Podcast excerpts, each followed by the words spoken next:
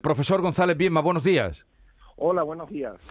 Estamos hablando de lo de, en fin, las connotaciones políticas que tiene eh, esta, esta reforma que hoy se va a convalidar en el Congreso. Pero con usted, eh, tengo aquí un tertuliano, Kiko Chirino, que insistía en que de, la, de lo que es o lo que contiene la reforma se habla poco. Y digo no porque vamos a tener un experto. Eh, ¿Cómo nos va a afectar la nueva reforma laboral, profesor? Bueno, Voy a empezar por la parte que yo creo que es más importante, que es la de la negociación colectiva. En la práctica, pues se ha anulado la posibilidad de que a través de la negociación de empresa se alteren, en el sentido de reduzcan las condiciones salariales. Eso se ha vendido, pues, un poco como una manera de, de en fin, de perjudicar, os quiero decir, la situación anterior como una manera de perjudicar a los trabajadores porque les impedía en determinadas circunstancias disfrutar los beneficios salariales que tuvieran sus hermanos mayores, por decirlo así, ¿no? Sí. O sea, que en pequeñas empresas o en otras en determinadas ciudades pudieran tener acceso a mejores a peores salarios, ¿no? Pero lo cierto es que este mecanismo ha funcionado muy bien como un mecanismo de flexibilidad y de adaptación a las pymes que muchas veces no pueden ofrecer las condiciones de las grandes empresas y a las regiones o provincias más deprimidas como Andalucía y Extremadura o Castilla-La Mancha que no pueden competir con los salarios de comunidades ricas como puede ser la valenciana, la vasca o la catalana. De tal manera que se ha impuesto una, unas reglas iguales para todos de salario que va a perjudicar, como digo, a las pymes y a las regiones menos favorecidas económicamente. Eh, se decía que eso era una imposición. Yo creo que, bueno, en absoluto. O sea, era también a través de la negociación colectiva. O sea, lo que se ha impedido a los comités de empresa de, de, los, de estos pequeños, digamos, centros, como en fin, como, digamos, como las empresas no en determinadas ciudades, que pudieran hacer, eh, tener unas condiciones salariales más adaptadas a su situación y evitar alternativas más dolorosas como frenar la contratación o tener que proceder a despidos o a descuelgues salariales. ¿no? De tal manera que así, aquí lo que se ha hecho ha sido una concesión al poder de, de las grandes centrales sindicales que recuperan pues, prácticamente toda la capacidad de negociación colectiva. Esa es, en mi opinión, la, la reforma más importante. Después hay otra parte que es la de los, los ERTE, el plan RED y demás, que lo considero más de carácter técnico, es un poco incorporar el aprendizaje de la pandemia en materia de ERTE a, digamos, a una situación ya estable, previendo que pueda haber en el futuro otras crisis y demás. Se hacen unos mecanismos quizás un poquito rebuscados en algunas cuestiones, quizás, bueno, pero, pero que ahí no hay, no hay nada que añadir, es una incorporación de esta experiencia legislativa, como digo, a la legislación ordinaria. Pero, Después también la subcontratación, en fin, hay algunas cosas y, y ya, pues bueno, si quiere le digo ya, pero el otro punto sería la subcontratación, que tampoco hay unas grandes novedades, eh, porque ya estaba avanzado por la jurisprudencia del Supremo, y la contratación temporal. Ese sin duda es el otro granito de la reforma, que ahora si quiere le comento. Sí, porque precisamente nos han dicho, eh, cuando han estado discutiendo los votos, nos han dicho, y Yolanda Díaz ha insistido mucho, que el objetivo principal del gobierno era acabar con la temporalidad del mercado de trabajo en España, que es del 26%. Esto es lo que nos han dicho. Realmente... Ahí voy, ahí va usted y, ahí, queremos atenderle. Esa sería, esa parte la, la ha dejado en segundo lugar porque la primera me parece más relevante desde el punto de vista de lo que significa el cambio diametral en, en, una cosa que, que, era válida ya deja de serlo. Hay algunos recovecos y tal más técnicos, pero eso ahora no me voy a detener. En cuanto a la temporalidad, ese es el gran, digamos, el gran sueño de este gobierno y de todos los gobiernos. Y yo creo que todos los gobiernos piensan que el BOE tiene una fuerza taumatúrgica, ¿verdad? Que tú sacas una cosa en el BOE y mañana, pues, digo en el BOE que se acaba la gripe, nadie tiene gripe, ¿no? Entonces, e, esa cortedad o esa, o esa especie de, no sé, de jactancia política, pues la han tenido casi todos los, eh, casi siempre los políticos, ¿no? La prueba es que en todas las reformas laborales mm, que recuerdo, hay algunas más remotas que no, las del 84 y demás, pero todas las recientes por lo menos, siempre se dice que se va a acabar con la temporalidad y que es el gran mal de nuestro país. Lo dice la derecha, lo dice la izquierda, y cada vez se acorrala más la contratación temporal. Y si uno se da cuenta, la estadística es siempre muy parecida. O sea, las reformas han impactado muy poco a la laboralidad. Cuando se hablan de reformar el mercado de trabajo, reformar la temporalidad, o se creen, muchas veces se quieren confundir con que eso lo arregla una medida del BOE. Eh, alterar la temporalidad yo creo que va por otro camino, ¿no? Si, si realmente es una cosa tan negativa, pues habría que optar por otro modelo productivo, eh, digamos de carácter más industrial, o actualmente de carácter más, digital, marketing o servicios no vinculados a la estacionalidad, pero el mero hecho de cambiar la legislación no cambia el panorama, digamos, de la estructura económica que tiene el país detrás de eso. Entonces, mm, si tapas la temporalidad, el botón de la temporalidad por un lado sale por otro. Y después hay algunas medidas en la reforma que están claramente determinadas a alterar la estadística. O sea, que la estadística de temporalidad, o sea, los trabajadores sean igualmente temporales, pero que eh, por denominar distinto a su contrato, vamos a, ahora a ponerlo estadísticamente en los fijos. Y vamos a tener un efecto placebo, un, un trampantojo de que determinados temporales que lo siguen siendo pasan a ser normalmente fijos. Voy a poner el ejemplo más llamativo. A ver. El contrato de obra servicio determinado. Sí. Fíjese que era el más utilizado, la ley de la contratación. De todos los temporales, el 40% eran de obra servicio determinado. Pues bien, ese contrato directamente se suprime. O sea, no existe. Mm. Fíjense lo que es de la noche a la mañana decir no existe. Bueno, pero ¿qué pasa? Que ahora las obras, por ejemplo, yendo a la obra de la construcción de una vivienda, va a durar toda la vida, ya no voy a estar haciendo una casa un año, que es lo que tarda habitualmente, sino hasta que el trabajador se jubile. Eh, ¿Cómo es eso? Bueno, ese trabajador pasa a ser automáticamente fijo. ¿Y qué se ha hecho? Pues un mecanismo muy rebuscado en el cual dice que la empresa tiene que ofrecerle trabajo cuando acabe la obra y si no lo tiene en la misma provincia, el trabajador automáticamente pues se convierte en una extinción del contrato de trabajo a petición del trabajador, digámoslo así, a instancia del trabajador, y además le van a dar el 7% de indemnización de lo que ha generado durante el tiempo que ha estado trabajando, que son aproximadamente unos 25 días por año. Ya. Entonces, imagínese, eh, la obra sigue siendo temporal, pero estadísticamente el trabajador va a pasar a ser fijo, un contrato fijo de obra que estadísticamente pasa a los fijos. Sí, pero una obra, eh, usted dice, ese, ese contrato se elimina, lo que se entendía contrato por obra, ¿no? Usted lo ha explicado muy bien. pero, eso va, pero eso va a seguir existiendo, que contratarán trabajadores para hacer una obra determinada.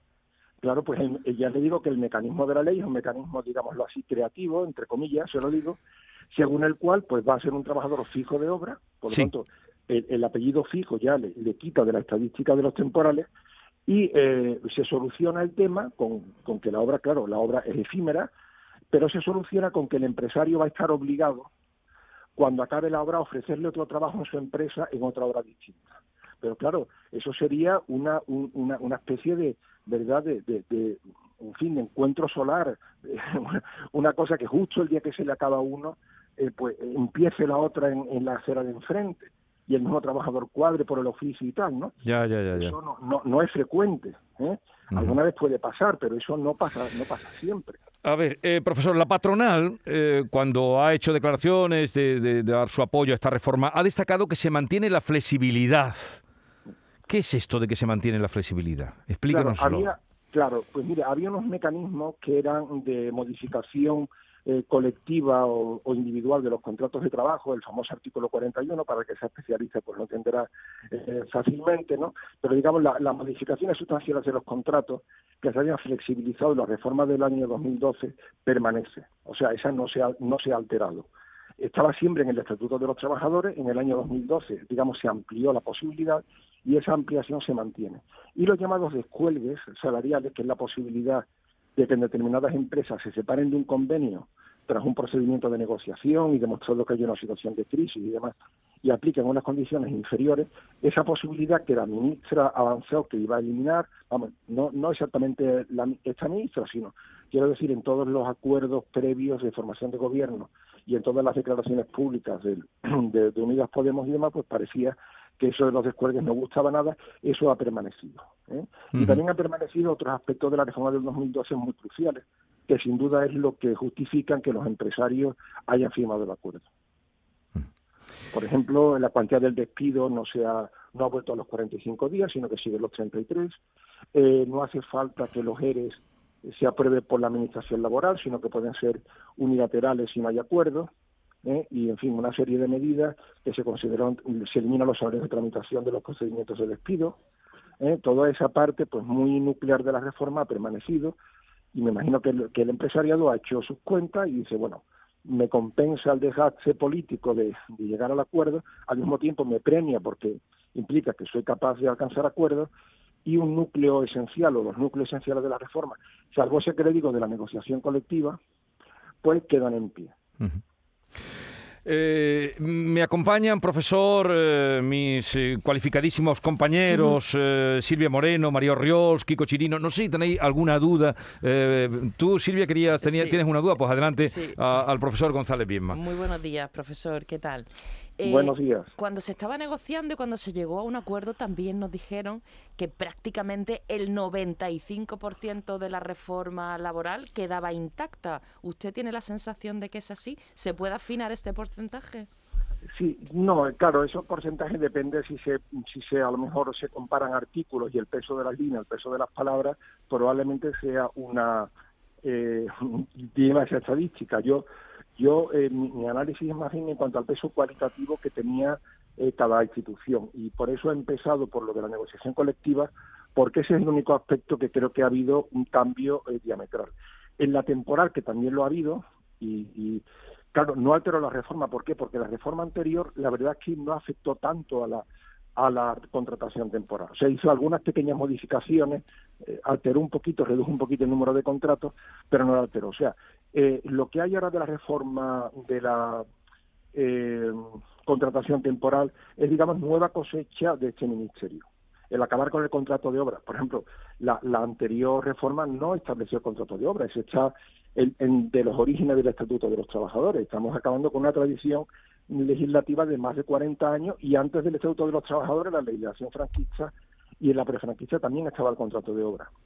Pero lo llamativo de que terminar con esto no es terminar con una forma de contratar, digamos, que sea nociva, sino por efectos estadísticos, porque se va a seguir contratando así, pero se va a llamar de otra manera. se va a llamar fijo de obra, exactamente, Sí. se va a llamar fijo de obra. En teoría, pues hará, digamos, un paripé de que te di contrato en otra empresa, como no lo tengo, entonces se entiende extinguido ficticiamente, eh, digamos, a instancias del trabajador o por causa imputable al trabajador, porque no hay ninguna obra en la que él cuadre, ¿no? Esa sería un poco el, la excusa, y automáticamente se lleva sin más una indemnización de si- del 7% de lo que ha generado y, eh, y se va a su casa, o se va a otro trabajo en otra empresa, pero con la indemnización Sí. bolsillo. O sea, Con lo cual, el propio trabajador tiene un estímulo muy bajo para conseguir trabajo en la misma empresa si tiene otra. Eh, a ver, un momentito, María, que creo que tú también querías preguntar, a ver Sí. si aclaramos dudas, pero es que me mandan por vía Twitter Venga. un comentario que creo que puede ser también, en fin, eh, puede ayudar a aclarar. Dice, problema grande el que tenemos en la hostelería que no tiene capacidad de contratar a los extras para eventos o para los fines de semana. ¿Eso es así? Bueno, ahí se, se ha hecho, o sea, eh, ha acabado el contrato de obra, pero no, no, he ten- no he tenido ocasión de pronunciarme sobre el otro contrato, que es el contrato de circunstancias de la producción, que es el que sustituye de alguna manera, incluso con más flexibilidad que antes, a los antiguos eventuales. Y ese de circunstancias de la producción, que es cuando hay oscilaciones en la demanda, bueno, la ley hace también una, distinción técnicamente muy muy difícil de, de entender, que dice, bueno, cuando es una, una, un aumento inesperado, entonces eh, pues puedes, eh, inesperado de la demanda, puedes hacer el contrato antiguo eventual cada circunstancia de la producción, que va a ser eh, de seis meses como máximo, ampliable a doce. Eso mm, se puede usar en la hostelería de cierto modo. Sí, Y pero... si- y, sí. y en todo caso hay una de las circunstancias de la producción por eh, razones, digamos, eh, previsibles, donde admiten una cosa rara, ¿no? como si fuera la apertura de días festivos eh, de, los de los comercios, donde admite que 90 días al año las empresas puedan contratar un número ilimitado de trabajadores, siempre que sean circunstancias previstas. Y para, para el resto de las cosas, por ejemplo, para una hostelería, digamos, de, que va de julio a septiembre, la ley te lleva al camino del llamado fijo discontinuo, que ya existía esa figura desde hace mucho tiempo y se usaba mucho. Ahora, digamos, se potencia la figura del fijo discontinuo y produce también otro trampantojo. Es un fijo, pero es un fijo que va a trabajar solo tres meses al año. Entonces, un trabajador que trabaja de julio a septiembre, hombre, socialmente, psicológicamente y económicamente es temporal. Lo que pasa es que le vamos a llamar fijo discontinuo, ¿por qué? Porque le genera el derecho a que la próxima temporada lo vuelvan también a llamar. Pero solo va a estar trabajando tres meses al año. O sea que no, no, su problema personal no creo que quede resuelto porque tiene derecho a un nuevo llamamiento, ¿no? A ver, María. empresa, porque normalmente es un sector donde hay un alto nivel de, ocupación y si no lo tienen esa, lo tienen otra, ¿no? A ver, María. No, no. bueno, ya lo del fijo discontinuo, claro, es que estamos llamando fijo a una persona que en realidad no es fijo. Igual que no existe el contrato indefinido, porque te pueden largar cuando quieran. Claro que sí, claro, que, es, otra cosa. El, cambiar el nombre del contrato, pues tampoco significa que por arte de magia, eh, cuando te hacen un contrato fijo es hasta que te jubiles. claro, los únicos indefinidos creo que son los funcionarios. Perdonadme. Entonces, que usemos la palabra con mm, eso, contrato indefinido, cuando te uh, pues como lo de fijo discontinuo, o sea, fijo discontinuo y curro tres meses al año. Pues tú me dirás qué fijo es. No, yo lo que iba a decir a todo esto es que, claro, esto tiene mucha amiga con el tema este, lo ha explicado mm, fenomenal el, el, profesor, el tema de, eh, de los contratos de obra, que si efectivamente se acaba la obra, ese trabajador, la empresa no tiene otra obra, entonces eh, están obligados a darle el 7%. ¿Esto no es otra vez volver a cargar contra los autónomos? Bueno, los autónomos, hombre, si son autónomos que tienen una empresa de construcción. Claro, pero es que no, no todos tienen una empresa de construcción. Bueno, quiero decir, no todos son grandes empresas. No, bueno, el autónomo quedaría afectado si él fuera una, si él fuera titular de una pequeña empresa en una contrata de dos o tres personas, imagínense, pues alicatadores o cualquier oficio de la construcción. Evidentemente, para ese autónomo, pero pequeño empresario al mismo tiempo, pues significa como para cualquier empresa tener que, que aflojar un poco. Claro, es un dinero que se supone que va a proyectar sobre el coste de la obra. Es una medida, en ese sentido, con un contenido, con un cierto contenido inflacionista, ¿no? Que van, van a aumentar los precios porque ya se sabe que de seguro, cuando acabe la obra, la indemnización va a ser del doble de lo que era antes. En vez de 12 días por año, pues va a ser ahora unos 25.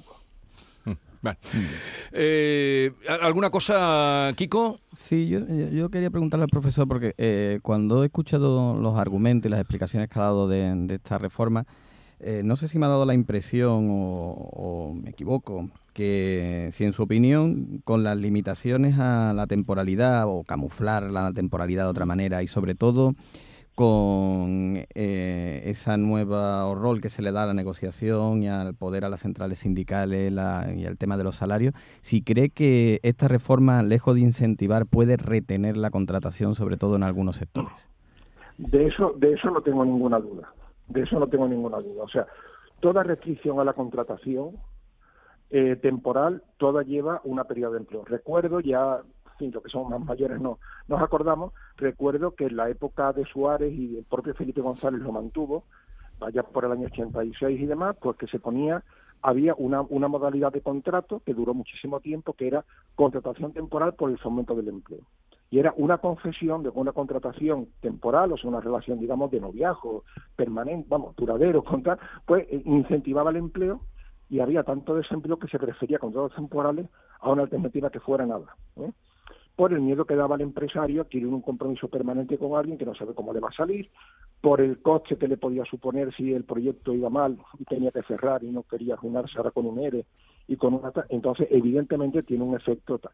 ¿Qué pasa? Que ahora estamos en una venimos de la pandemia, ahora sí o sí pues crece el empleo porque tenemos que recuperar el empleo anterior estadísticamente, estamos en una onda, aunque incluso ha habido eh, más paro en Andalucía y demás, pero bueno, en, en carácter global, en términos en, términos macro, estamos a la fuerza en una fase de crecimiento para recuperar todo lo perdido durante la pandemia.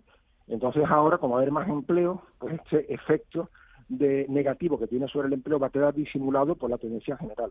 Mm. Pero en circunstancias normales, cuando ya la economía, digamos, se estabilice, se neutralice el efecto pandemia, pues eh, claro, esto va a afectar negativamente al empleo. Todo lo que sean trabas para contratar y demás, tienen una, socialmente pueden tener un contenido eh, importante, interesante, ¿no? Puede ser algo deseable, pero en la práctica mina eh, la marcha del empleo. Eso está probadísimo. Bueno, Eduardo González Bienma, eh, catedrático de Derecho del Trabajo, gracias por estar con nosotros este ratito. Un saludo y, buenos días. Un placer y, un saludo y hasta pronto. Adiós, buenos días.